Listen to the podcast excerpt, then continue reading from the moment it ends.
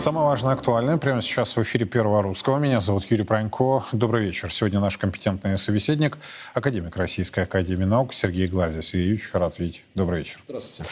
Предлагаю начать с событий 30-летней давности, с событий октября 93 года, когда произошло здесь, у нас, в российской столице, в Москве, фактически вооруженное противостояние между тогдашним президентом Борисом Ельциным и Верховным Советом России. Собственно, это же веха. Это веха, которая имеет прямую корреляцию с событиями в том числе и сегодняшнего. Ну, я бы сказал, все, что происходит с тех пор до сегодняшнего дня, есть прямое следствие этой катастрофы, постигшей нашу страну.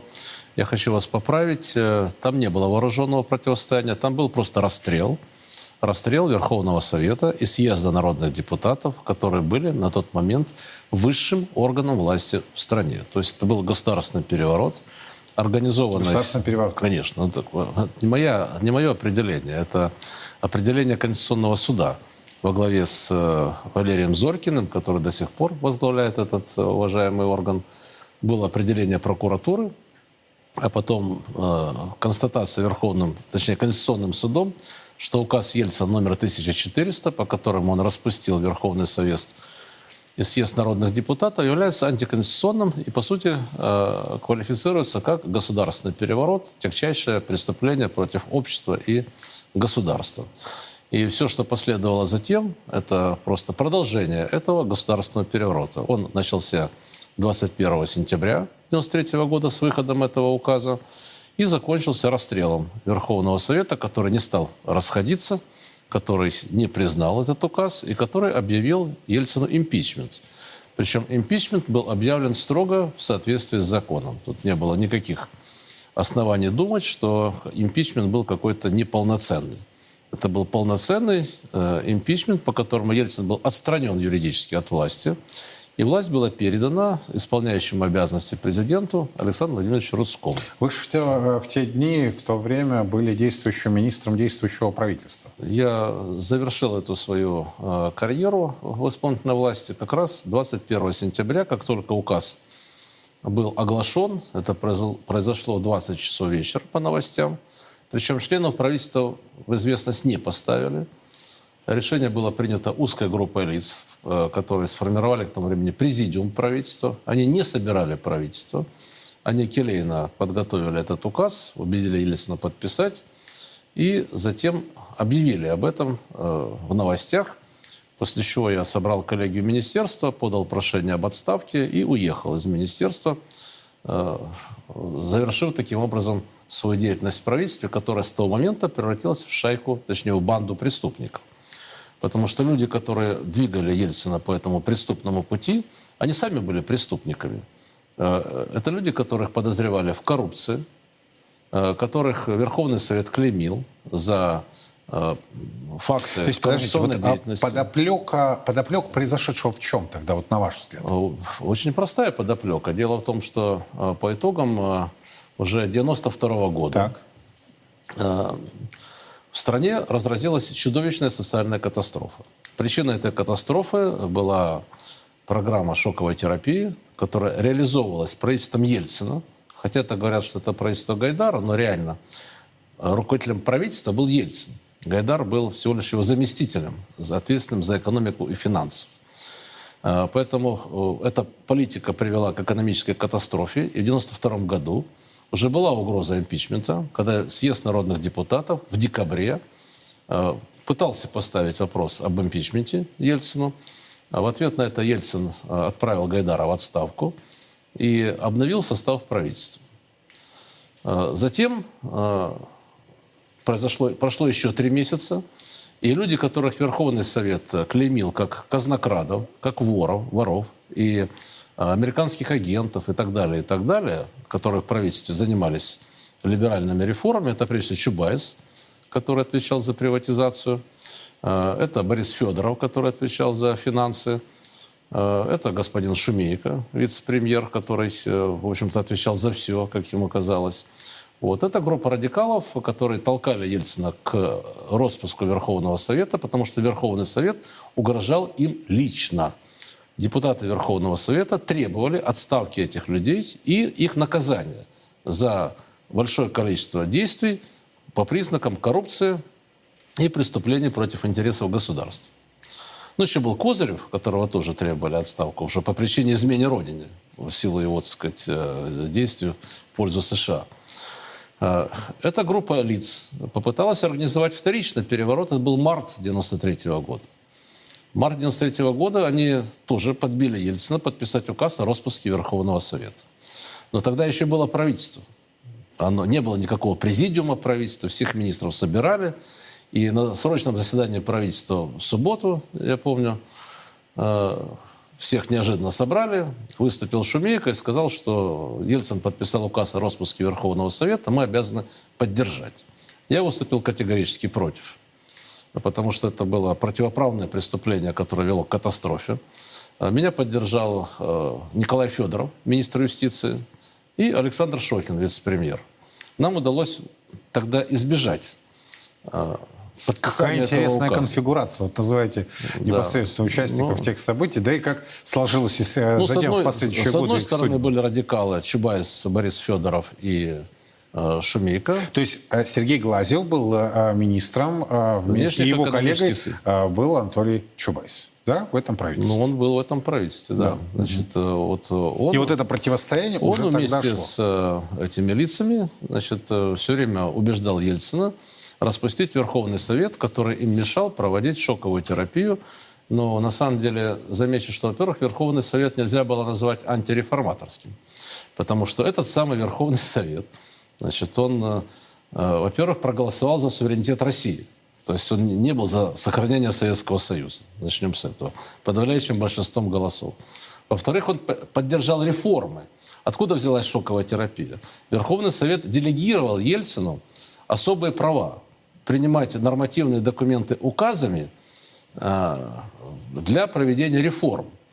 И Верховный Совет была норма введена, что если в течение месяца Верховный Совет не отменяет указ президента, то он вступает, он, он действует как закон. То есть он вступает в силу сразу, но если через месяц э, не было вето со стороны Верховного Совета, значит, он уже э, получает юридический статус Такое директивное закона. управление. Э, ручное директивное управление. Mm. То есть Ельцину были делегированы экстраординарные полномочия под тем временам, потому что Верховный Совет был высший органом власти. Э, над ним был еще съезд народных депутатов, который собирался два раза в год. Но, в принципе, Ельцин именно от этого Верховного Совета получил полномочия делать рыночные реформы. Э, это было сделано осознанно. То есть подавляющее большинство депутатов Верховного Совета были реформаторы. Реформаторы, ориентированные на рыночные реформы. Но объективно результат этих рыночных реформ привел к катастрофе. Не буду сейчас говорить цифры, это отдельная Они тема. Но это была социальная да. катастрофа, которая обошлась России примерно минус 12 миллионов людей населения, э, тотальным обнищанием общества, разрушением э, высокотехнологической промышленности и всего такого. Чубайс попал в так называемый расстрельный список Верховного Совета угу. после того, как он сделал служебный подлог – он, э, пользуясь тем, что Верховный Совет ушел в отпуск в июне 1992 года, э, подписал у Ельцина указ, который передернул правила приватизации. Потому что по закону о приватизации, который был принят официально тем же Верховным Советом, все чеки приватизационные должны были быть именными. То есть на каждом чеке должно было стоять фамилия, имя, отчество его обладателя. И обладатель приватизационного чека не мог его продать на рынке. Он мог только его вложить в приобретение акций какого-либо предприятия. И сразу попадал в реестр собственников. Затем он мог эти акции, конечно, продать. Но изначально он не мог сам чек этот продать. То есть это попытка создания массового миноритарного акционера в России. И она была передернута осознанно передернута. в интересах узкой Но, группы людей. Ну да, шла, шла дискуссия, во-первых, и это решение о том, что чеки приватизационные должны быть именными, оно было принято осмысленно. Верховный Совет за это проголосовал, несмотря на протесты того же Чубайса. Потом он совершил подлый поступок. Он подписал э, этот указ у Ельцина. Филатов положил его, значит, э, вот когда он был председателем Верховного Совета тогда, uh-huh. а, точнее, Хасбулатов ушел в отпуск, uh-huh. а Филатов был на хозяйстве. Он получил э, этот указ и положил его в сейф. И достал после того, как месяц истек. То есть Верховный Совет таким образом э, обманули Фактически. То вы представляете угу. уровень да, работы. Верховная власть страны. Э, Филатов, э, зампред Верховного Совета, прячет указ э, в сейф, пользуясь тем, что он исполняет обязанности председателя, и достает его из сейфа, когда нормативный срок вышел, и указ Ельцина о том, что чеки становятся теперь не именными, а на предъявителя, вступает в силу. Что, Я думаю, что, Сергей не бескорыстно. Что стало следствием этого? Это, во-первых, пошли финансовые пирамиды. Ведь финансовые пирамиды были основаны именно на этих э, безымянных чеках. Потому что люди чеки сдавали, угу. им обещали дивиденды. Две значит, «Волги». Э, и так вот, Чубайс, а потом уже обещали там разные актеры, что вы чеки приносите, будет много денег. Значит, по телевизору шла эта реклама э, легкого обогащения. В итоге первым результатом стала криминализация приватизации. То есть чеки были, э, и засосали финансовые пирамиды. Э, была сконцентрирована определенная э, покупательная сила – на приобретение акций предприятий. Те, кто чеки сдавали, кинули потом эти мошенники, сами вложили деньги в покупку акций. И э, произошла вот эта грабительская приватизация. То есть путь грабительской приватизации открыл Чубайс. Ему это Верховный Совет не мог простить.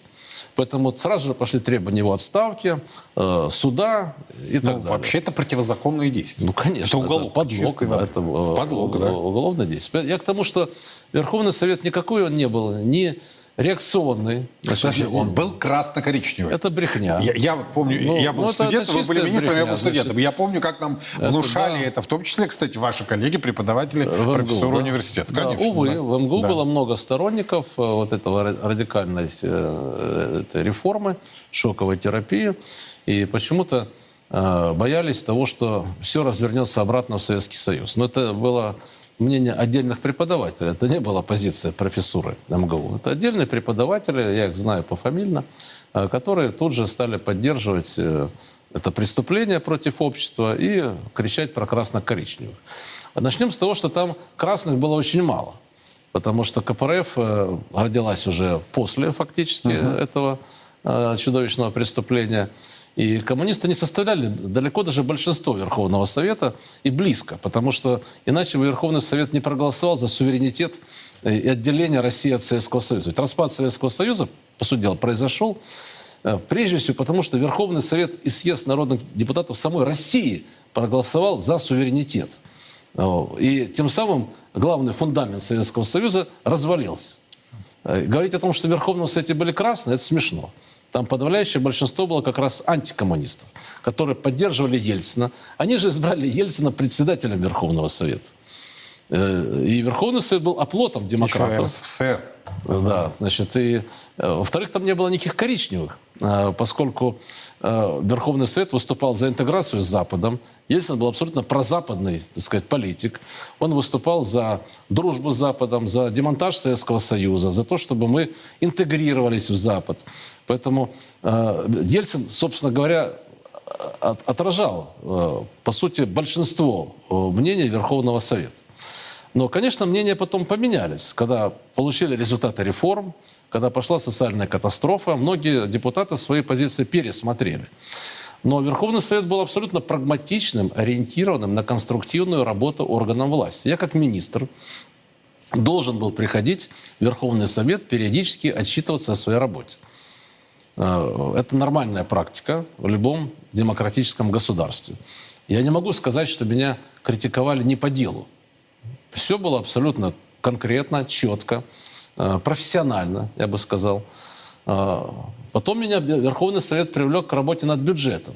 Потому что Борис Федоров, э, министр финансов, представил абсолютно никудышний документ. И Вениамин Соколов, который руководил палатой, он просто отверг проект бюджета, составленный под руководством Федорова Бориса, и начал сам разрабатывать бюджет. И мы помогали этому процессу значит, разработки бюджета. Делали это вместе, вместе члены правительства и Верховный Совет. И по всем вопросам Верховный Совет занимал компетентную, взвешенную и прагматичную позицию. Когда он говорит, что Чубайс преступник, потому что он допустил подлог, это же правда. Когда говорит, что Козырев это изменник агент Америки, это же просто правда. Я сам об этом могу множество фактов привести, как он работал на Америку и сливал туда все секретные данные, а также выполнял их, по сути дела, э, указания. И про других можно то же самое сказать. У Верховного Совета не было необоснованных обвинений. А, конечно, это почти тысячи человек да, с, с разными мнениями.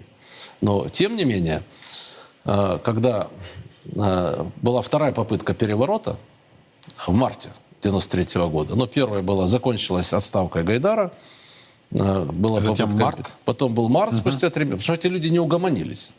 Гайдар ушел, но они остались. И они дальше требовали от Ельцина, чтобы он их защитил от Верховного Совета. Когда был под... этот указ мартовский, так и не был подписан, потому что был раскол правительства, Э, мы убедили Черномырдина идти к Ельцину и забрать этот указ, показать его нам. Мы его не видели.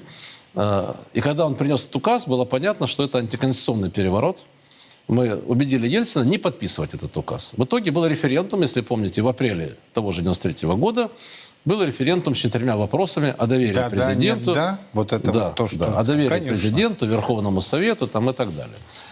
А, общество было тогда еще настроено вполне, так сказать, конструктивно и позитивно. Практически всем органам власти было выражено доверие. Угу. И Верховный Совет получил да. доверие, и, и президент получил доверие. То есть люди все еще ждали, э, что будет... Значит, ну, вообще было ожидание, что да, к лучшему. Что будет к лучшему. Обещали да, там да. 500 дней, значит, они еще не прошли. Хотя многие уже за эти 500, там, прошедших 200 дней потеряли все. Но, тем не менее, было позитивное ожидание. А дальше, ну это о чем говорит? О том, что Верховный Совет, опять же, значит, не был никаким кровожадным. Они пошли на референдум, согласились, давайте получим мандат от народа, да, подтверждение мандата.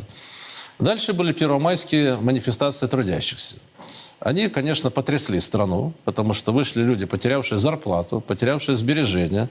Это были десятки миллионов человек с требованием отставки этого правительства, э, шокотерапевтов, значит, и э, восстановлению порядка в стране, законности. А, и, вот это радикалы в правительстве страшно перепугались. Значит, и они тогда, э, после, увидев эти майские демонстрации и поняв, что им скоро придет конец, они трансформировали правительство, понимая, что в правительстве у них нет э, даже большинства желающих э, пойти на госпереворот, они создали президиум правительства, куда записали только уже своих.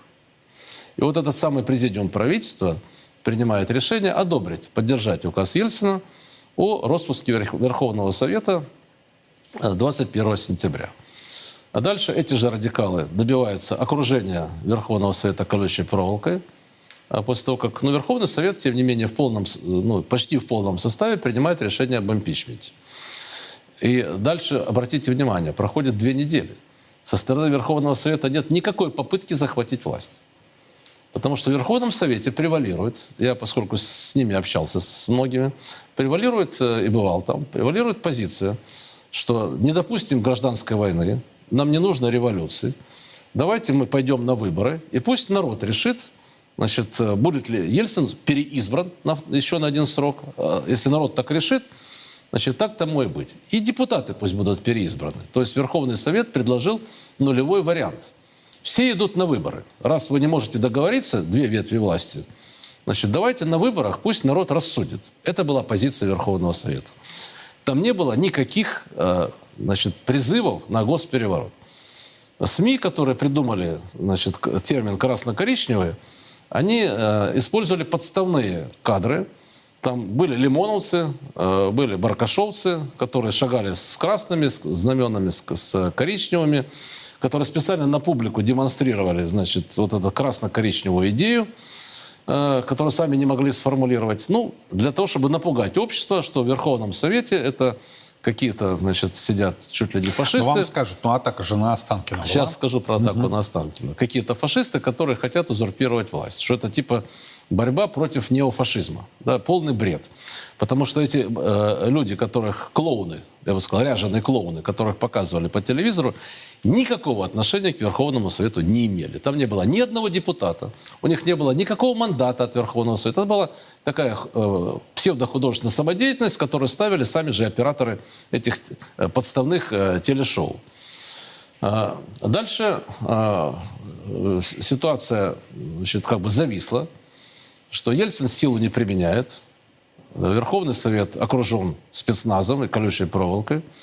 Он тоже силу не применяет, некая пауза. В это время э, Валерий Зоркин собирает в Конституционном суде э, руководителей субъектов федерации. Я ему в этом помогаю. Угу. И мы делаем конституционное совещание, э, которое призвано вот этот нулевой вариант э, легитимизировать и убедить Ельцина и Верховный, правительство и Верховный Совет пойти на нулевой вариант. А, к моему удивлению, на наше собрание откликнулись почти все субъекты федерации. Приехали все почти главы законодательных э, ветвей власти субъектов федерации. Губернаторы побоялись, но председателя... Это же была советская власть, не будем забывать, что в то время в стране была советская власть. Это означает, что советы были главными органами власти не только в центре, но и в субъектах федерации. Поэтому представителем субъекта федерации был председатель областного совета.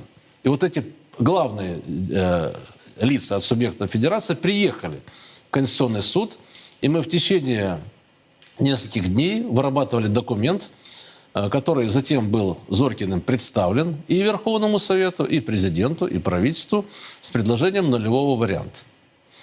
Мы очень надеялись на то, что этот нулевой вариант произойдет. А, а у меня был тогда еще, у меня пропуск не сразу отобрали в правительстве. Я имел возможность туда заходить и со своими коллегами-министрами общался. И э, убеждал их значит, не поддерживать силовые э, решения, пойти на нулевой вариант. И видел там двоих оголтелых совершенно Чубайса и Немцова, которые просто носились э, по всем кабинетам и кричали, нас сейчас повесят. Сейчас эти придут, нас повесят. Сделайте что-нибудь, защитите нас. Это был истерика. Они эту истерику раздували и всячески оказывали давление на Черномырдина и на силовиков, что нужно Верховный Совет уничтожить, расстрелять, убить там, и так далее. Но этих радикалов было не большинство. Вот я только две фигуры называю, к ним еще примыкали некоторые, но все-таки общее мнение было такое, что допустить э, гражданской войны нельзя. Но, тем не менее, время шло, и даже вмешательство патриарха ничего не изменило, который пригрозил анафему объявить тем, кто применит силу. Ну, эти радикалы, понимая, что, в принципе, вот это ожидание ведет к тому, что запал госпереворота начал заканчиваться, устроили акцию э, по прорыву э, оцепления Верховного Совета, собрали оголтелых людей на улицах Москвы, заплатили им, и под лозунгами коммунистическими Э, националистическими, э, вытащили толпу этих радикалов и дали им возможность прорваться к Верховному Совету. Спецназ вдруг расступился, никого не пускали, тут пустили эту толпу. Но толпа была не такая большая, но на э, камере она, можно было снять внушительно. Но несколько тысяч человек прорвались к Верховному Совету. И сложилось ощущение такого, что народ типа пришел в Верховный Совет поддержать. Но это был не народ. Это были, э, собственно говоря, э, некие радикальные элементы с улицы, э, те же лимоновцы, баркашовцы там и так далее, которых собрали, которых радикальные силы, силы дали, им проплатили деньги, значит, для того, чтобы они могли подойти к Верховному Совету, а спецназ распустил, то есть расступился, их пропустил к Верховному Совету, где начался митинг стихийный. На стихийном митинге провокаторы, которых было немало, засланных казачков туда, начали кричать лозунги на Останкина, значит, на Кремль значит, и так далее. Типа призывать к мятежу, к вооруженному захвату власти. Надо сказать, что нервы там не у всех выдержали. Этот призыв к штурму... А, на мэрию. На мэрию нас... А мэрия вот она рядом, через дорогу. Мэрия тогда находилась в этом здании книжки СЭР. Бывшего Совета а, экономического Кто-то бросил клич на мэрию, Значит, бросились на мэрию, мэрию разгромили. И вдруг неожиданно рядом с мэрией, там большая автостоянка, стоят грузовики с ключами зажигания. Кто-то их туда уже приготовил. Садятся люди, э, сошедшие уже, так сказать, немножко помешавшиеся рассудком в этой ситуации, под призывы, аффекта. под призывы на Останкино. Их грузят в эти грузовики. Какие-то уже, наверное, заранее подготовленные шофера включают эти машины, с составленными ключами зажигания и едут штурмовать Останкино, где их уже ждет э, вооруженное подразделение э, армии.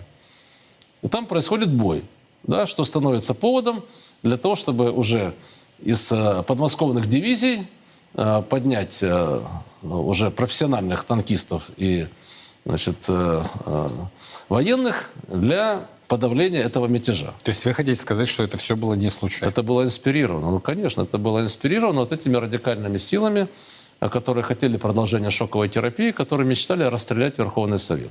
Они были связаны с Западом, это совершенно очевидно, потому что на крышах близлежащих домов сидели снайперы, об этом всем известно.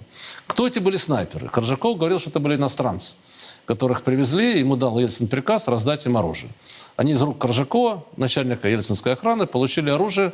Этот иностранный спецназ, как на Майдане, точно-точно, стрелял в спины э, наших солдат, создавая у них ощущение, что по ним стреляет из Верховного Совета. Но ранения, которые они получили, были в спину, а Верховный Совет был впереди. Поэтому Дом Советов не мог в них стрелять. В них стреляли эти самые снайперы, которые задача была которых раскачать солдат военных на расстрел. Что касается офицеров, то я как э, депутат этого округа, откуда они приехали в последующем, достоверно могу сказать, что за каждый выстрел платили. То есть это продавшиеся офицеры, которым заплатили деньги за то, что они расстреляли Верховный Совет. Потому что приказа о расстреле Верховного Совета Грачев так и не подписал. А Ельцин не дал такой команды. Нет документа, на основании которого армия должна была вмешаться в эти события. Это, по сути дела, самодеятельность вот этих радикалов во главе с Чубайсом, Немцовым, значит, Козыревым и, и прочими, о которых Пояснил я говорил. Павел Грачев, тогдашний министр обороны России. Да, Грачев приказа не отдавал, но он ничего не сделал против. Он им сказал, делайте, что хотите. Те поехали в военные части, заплатили деньги, э, вывели технику и расстреляли Верховный Совет. Дальше все, что произошло, вы знаете. Э, после этого была легитимизация этого преступления через э, принятие новой конституции и прошедшие выборы.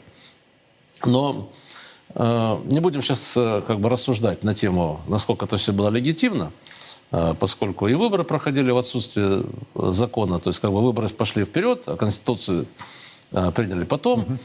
Но, тем не менее, мы же сегодня живем по этому основному закону, и он сильно отличается от того, который был до того. А, многие просто э, сейчас э, не до конца понимают, что целью этого госпереворота была не только узурпация власти этой группы радикалов, они боролись на самом деле за свою жизнь, Поэтому американцы, которые до них делали ставку, были уверены, что они победят, потому что если бы они не победили, их бы Верховный Совет, конечно, бы отдал под суд. Даже, даже если бы не было вот этого всего преступления. Э, главным результатом этого госпереворота стала ликвидация советской власти. Это очень важный момент. Э, до госпереворота, после распада Советского Союза, у нас оставалась советская власть. У нас высшим органом власти были советы народных депутатов, которые избирались по одномандатным округам. Э, съезд народных депутатов был абсолютно самым главным органом власти, который мог снять правительство, мог объявить импичмент президенту, мог принимать э, ключевые решения. Он собирался два раза в год, э, и он же выбирал Верховный Совет постоянно работающих депутатов. И такая, такие же органы власти, советские органы власти, были в регионах. Это была прямая народная демократия. То есть, по сути дела, под лозунгом «бей красно-коричневых» расстреляли самую настоящую демократию. Это была исконно народная демократия, где народ выбирал депутатов напрямую – Депутаты напрямую отчитывались, депутаты брали на себя э, ответственность быть властью. Потому что если мы посмотрим, что сегодня представляет из себя парламент, то у него и близко нет таких полномочий, которые были у Верховного Совета. Фактически, я вот проработал в Государственной Думе, э, точнее в парламенте России 13 лет, я могу сказать, что если первая Государственная Дума еще по инерции э, принимала почти все законы сама, мы сами как депутаты писали законы, голосовали, разрабатывали, разрабатывали принимали. Угу. Администрация президента, правительство сильно не вмешивались. Они, конечно, участвовали в этом процессе, но никто не оспаривал наше право принимать и разрабатывать законы, как это делал Верховный Совет э, до этого. Э, затем произошло несколько избирательных реформ, появились политические партии, но не сразу появились, но они постепенно стали вращаться вокруг власти. А, Совет э, Федерации, сначала там были губернаторы и, э, и председатели Заксобраний, которые еще тоже по советской инерции э, пытались влиять на ситуацию, принимать решения, могли даже и быть самостоятельными ну, фигурами. Помните историю с попыткой отставки Скуратова, который Верховный Совет, эту, то, точнее, Совет Федерации отказал Ельцину в отставке генпрокурора? Да, помню. И отказал почти единогласно. То есть это люди, которые себя воспринимали как власть. И Ельцин ничего не мог с этим сделать. Но спустя некоторое время Совет Федерации реформировали несколько раз. И вот сегодня мы имеем значит, э, парламент, который сам не пишет законы, э, штампует то, что ему значит, э, дают из недр исполнительной власти. Фактически Совет Федерации назначает судей, тех же самых, которые, опять же, ему рекомендуют назначить. То есть фактически парламент превратился в клуб – ну, такой э, респектабельный клуб важных людей, у которых реально нет никаких властных полномочий. Могу сказать, что единственный раз Госдума попыталась проявить властные полномочия, объявив э, вотум недоверия Черномырдину. Это был 95 год, э, когда тоже в экономике было все очень плохо, потому что после расстрела Верховного Совета произошла узурпация власти не, не, не столько самим Ельцином, сколько вот этой кликой э, э, оголтелых э, радикал-революционеров. Значит, э, ну, слово «либеральный фашизм» вот, э, самый подходящий. То есть в стране установилась такая либерально-фашистская идеология. То есть неважно, что думает народ, вот мы, там, как они считали, э, облеченные какой-то непонятно откуда взявшиеся полномочиями экспериментировать над народом, как они хотят, вот эти радикальные либералы, по сути, объявили себя властью. Э, Ельцина поставили под свой контроль через семейные близкие отношения. Э, и фактически Ельциным манипулировали. Э, и что произошло с правительством? Оно сразу моментально превратилось в правительство олигархов. Первое, что они сделали, стали делить оставшуюся госсобственность. Залоговые аукционы. Это один из первых актов этого коррумпированного правительства. Как они были сделаны? Они, Министерство финансов закачало в банки этих олигархов деньги, государственные деньги – положили на депозиты большое количество государственных денег.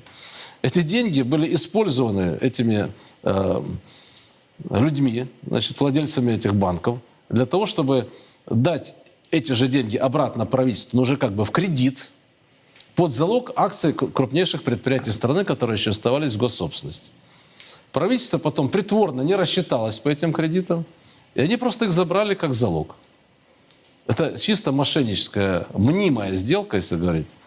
Э, счетная палата это все установила юридически, что это мнимая сделка. А, Но я к чему это говорю? Что первое, что сделали эти люди, они начали захватывать собственность. И моментально это правительство либеральных радикалов превратилось в правительство олигархов. Либеральные радикалы превратились в компрадорских олигархов, которые захватили собственность в стране и начали выкачивать доходы из страны.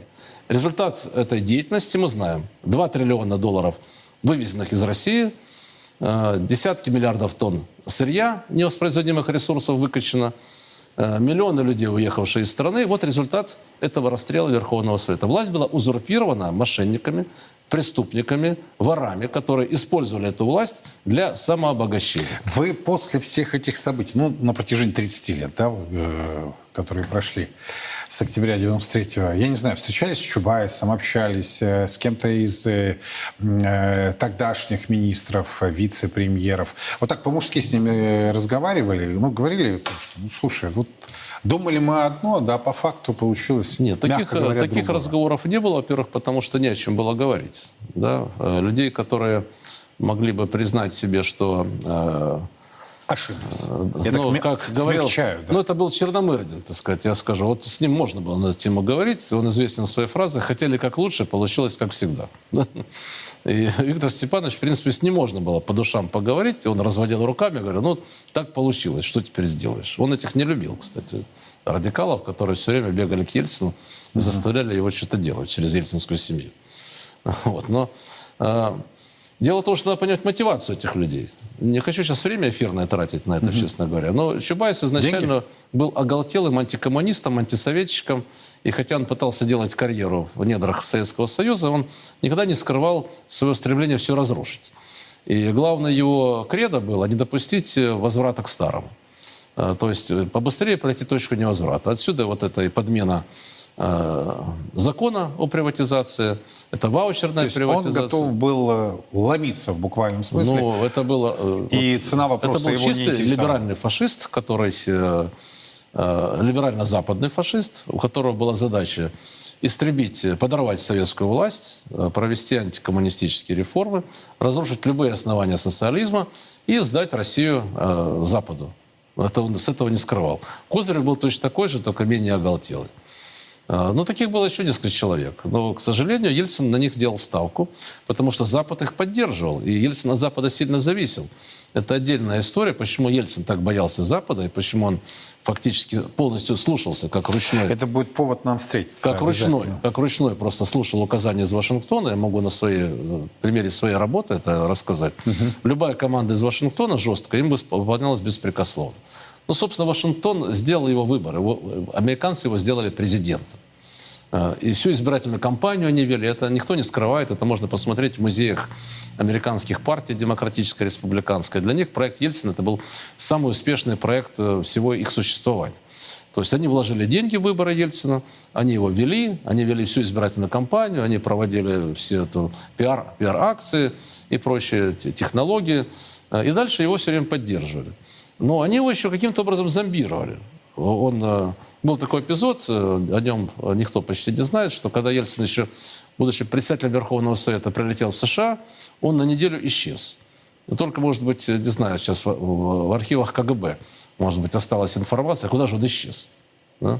Вот был председатель и пропал. Его потом привезли только к трапу самолета. И он страшно боялся лететь в Советский Союз. Вот. Но потом была Беловежская пуща, значит, и многое другое. Известное событие. И был 91 год, э, путч так называемый, когда Ельцин сидел в бункере, у него была прямая связь с американским посольством, которое гарантировало эвакуацию в случае чего. Э, Даже э, при наличии советской власти и э, Верховного Совета как центра власти можно было все это, в общем-то, купировать, демпфировать, э, изменять решения, можно было страховать. А когда парламент был расстрелян, а у исполнительной власти не осталось никаких э, так сказать, Противовесов. противовесов. И все эти ветви власти, они потихонечку засохли и превратились в чистую бутафорию. То, то, что мы имеем в 2023 году. Нет, ну я просто... вот, Яркая э, иллюстрация. Госдума, я сказал, это, по сути, клуб для э, голосования. Элитный Попытки принять какой-то закон, придумать закон депутата, его провести в жизнь без поддержки исполнительной власти абсолютно нереально. Э, Это не сразу произошло. Потребовалось 30 лет. Вот я хочу сказать, что то, что мы сегодня э, в настоящий момент имеем, это в полной мере реализация логика, логики то- этого конституционного закона, который был э, принят в 1993 году. Он дошел до логического конца. Все ветви власти атрофировались. Осталась одна вертикаль власти, исполнительная власть. Тут есть и плюсы, и минусы. Да? Ну, считается, что время войны это хорошо, например. Вот. И Советский Союз победил во время войны, имея жесткую вертикаль власти. Да, может быть, сейчас такое время, когда это нужно. Но есть и недостатки. И главным недостатком является то, что э, чиновники не имеют над собой никакого контроля, кроме контроля значит, сверху вышестоящего начальства. Это стимулирует э, келейность, это стимулирует э, кумовство. Отсутствие какого-то контроля сбоку со стороны парламента ведет э, к развращению власти, к коррупции. Коррупция порождает некомпетентность. А мы видим все эти последствия. При Верховном Совете нельзя было себе представить вот такой вот центральный банк, как сейчас. Центральный Как банк, легко. кстати, подчинялся своему Верховному Совету. И такого бы там не допустили. Нет и вакханалии с курсом рубля, ни утечки капитала. Это было просто невозможно себе представить, чтобы Верховный Совет значит, э, поддерживал вот такую денежную политику, которая влечет из страны утечку там, по 100-200 миллиардов долларов каждый год. Поэтому польза парламентского контроля несомненна.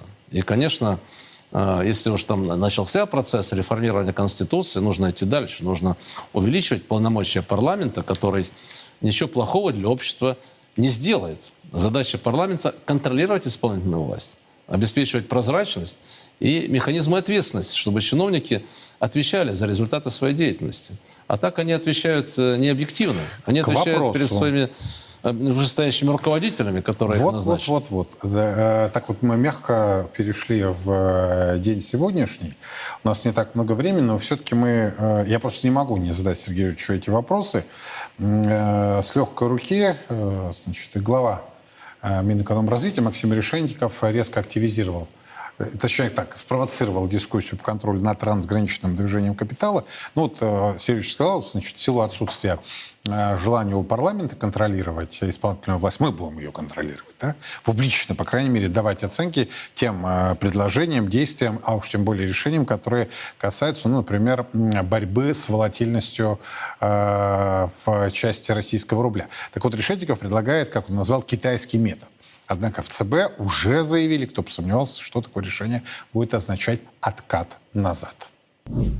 Мне кажется, надо вот э, ситуация носит гораздо более сложный характер, нежели просто вот вер, вернуть обязательную продажу валютной выручки или не вернуть, потому что возвращать ее в том виде, как было, ну как бы мало будет. Надо тогда обязательный, э, э, значит, предписывать сюда возврат валюты именно, да. Тогда зачем мы с вами переводили всю торговлю в рубли? возникнет вопрос. Поэтому, мне кажется, тут тема достаточно сложная, вот, но в то же время, а, вот с нашей точки зрения, мы, как, мы внимательно изучали, нам, конечно, а, надо делать, ну, наверное, какой-то, скажем так, аналог китайской модели. То есть, когда все-таки существует некие, некая мембрана про между внутренним рынком рублей и внешним рынком рублей. Что касается э, политики ближе к нам, у них действительно управляемый курс, множественность процентных ставок, разных процентных ставок, ограничение на движение капитала. Но кто нам предлагает вот это использовать, наверное, забывают посмотреть, что Китай уже несколько десятилетий, два, два десятилетия как минимум, пытается либерализовать Э, э, движение капитала, финансовые рынки и так далее. Зачем нам двигаться назад, я не понимаю. Но банкиры пошли еще дальше, чем Эльвира Схибзадна. Они вообще стали пугать народ российский новым витком обвала рубля. Я считаю, что у нас необычная ситуация, необычная рыночная ситуация. У нас слишком много геополитических факторов воздействующих, чтобы мы могли вводить какой-то набор еще – может быть мер стабилизации или смягчения критериев или целевых показателей инфляции. В принципе, я против того, чтобы переходить к каким-то жестким административным мерам. Если мы введем два курса рубля, у нас один будет 150, а другой 250. Это точно. Поэтому этого не надо делать. Академик Глазев. Ну, во-первых, это передергивание, потому что министр экономики не говорил ни про какие два курса рубля. Э, это известный полемический прием. Приписать оппоненту то, что он не говорил, и начать его критиковать. Во-вторых, рассуждение о том, что мы идем куда-то назад, это вообще полная глупость. Потому что страны, которые идут вперед, Китай, Индия и почти все, кто сегодня показывают рекордные темпы роста, у всех есть валютный контроль и валютное регулирование.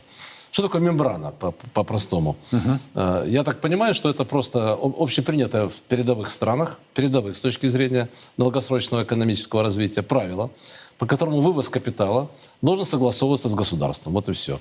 Хочешь вывести капитал, иди получи разрешение на вывоз капитала. Это не касается текущих расходов, э, экспорта, импорта, поэтому никакого второго курса не, получит, не будет. Будет тот же самый рыночный курс, только вывозить капитал, извольте получить разрешение. Как это делается в Китае, в Индии, да и в Америке. Э, сейчас конфисковали Э, резервы наши. Кто-то спрашивал, что не валютный контроль. Попробуйте купить в Америке порт там, или какой-то крупный завод. Вам тоже скажут, а что это вы? Берите разрешение у правительства. Поэтому это вот оголтелая, знаете, такая э, вульгарная либеральщина, точнее, либертарианство, когда вообще ничего контролировать не надо. Кому это выгодно? Банкирам, у которых много денег. Они хотят, набрали иностранные валюты, рубль обрушили, э, написали себе прибыль триллион рублей за счет девальвации э, рубля. Э, и все, не надо ничего делать. Э, поэтому э, те, кто сегодня зарабатывает на валютных спекуляциях, в кавычках зарабатывает, значит, на вывозе капит... занимается вывозом капитала, пытается наварить деньги на девальвациях, вот они все против, конечно, потому что при нормальном валютном регулировании вот эта вакханалия э, валютных спекуляций будет прекращена сразу же. Но глава ЦБ говорит, что это шаг назад. Это так и учили в Вашингтоне, потому что в Вашингтоне МВФ учит все страны периферийного капитализма символу веры. Свобода движения капитала. Это вот символ веры у них. Если ты за этот символ веры э, ратуешь, то тебя будут продвигать. Если ты против, тебя будут выкидывать и выживать. Потому что для американского и европейского капитала, для периферийных стран, что важно? Чтобы можно было зайти в любой момент, там все скупить, значит, э, как-то поспекулировать и выйти, когда, ну, когда захочется. И все там обрушить на периферии, если потребуется. То есть это символ веры, по сути, компрадорской части нашей вот этих вот управленческой псевдоэлиты, но она властвующая элита. Вот они э, говорят так, как нужно международному спекулятивному капиталу. Чем дело закончится, на ваш взгляд? Ну, дело уже закончилось тем, что мы потеряли благодаря этой девушке, значит, в прошлом году 240 миллиардов долларов увезенного капитала. Мы потеряли еще 300 миллиардов долларов резервов. Ну, вот это никогда не... Это все еще не Ну, заканчивается. процесс продолжается. Процесс продолжается, и в этом году утечка капитала продолжается. Пока эти люди сидят, управляют нашей банковской системой, мы будем дойной коровой для наших врагов. Потому что деньги-то утекают туда, на Запад в основном. Они нас доят благодаря вот этим людям, которые э, кричат, что никакого регулирования не нужно. Нужно, хочешь вывози, хочешь скупай валюты, хочешь спекулируй, делай, что хочешь. А когда у, них много денег, они манипулируют рынком, понимаете? Это ведь то, что сегодня происходит, это чистая манипуляция рынком, что является тягчайшим преступлением против государства. Но, они как этим оказалось, не в занимаются. России. Они этим занимаются ежедневно, манипулируют рынком, э, потому что в отсутствии валютного контроля и ограничений им это позволено делать. И никто с этим не борется. Они получают сверхприбыли на том, что наши с вами рублевые доходы и всех граждан России обесцениваются. Вот источником све- сверхприбыли банков на девальвации рубля, которые они рапортовали, там больше триллиона, просто из воздуха. Источником этой прибыли является обесценение доходов наших граждан и предприятий, которые работ, держат в рублях свои деньги. То есть каждого из нас. Да. Спасибо большое, Сергей Ильич. Академик Глазев здесь сейчас со мной в студии прямого эфира. Царьград продолжает внимательно следить за развитием ситуации. Подробности в наших эфирах на официальном сайте. Меня зовут Юрий Пронько. Хорошего вам семейного вечера и до завтра. Во все времена и во всех войнах русские люди молились о победах наших бойцов их небесному покровителю, Георгию Победоносцу. В 100 городах 89 регионов России пройдет всероссийский молебен святому великомученику Георгию Победоносцу. Каждый сможет поклониться его мощам и попросить святого о помощи. Нет сомнений, молитвами Георгия Победоносца Господь защитит наших воинов и дарует нам новую, великую победу. Андрей Пинчук, первый министр госбезопасности Донецкой Народной Республики, герой ДНР, полковник запаса, доктор политических наук. Честно о спецоперации. Говорим, о чем другие молчат. Сила в правде. И только так победим.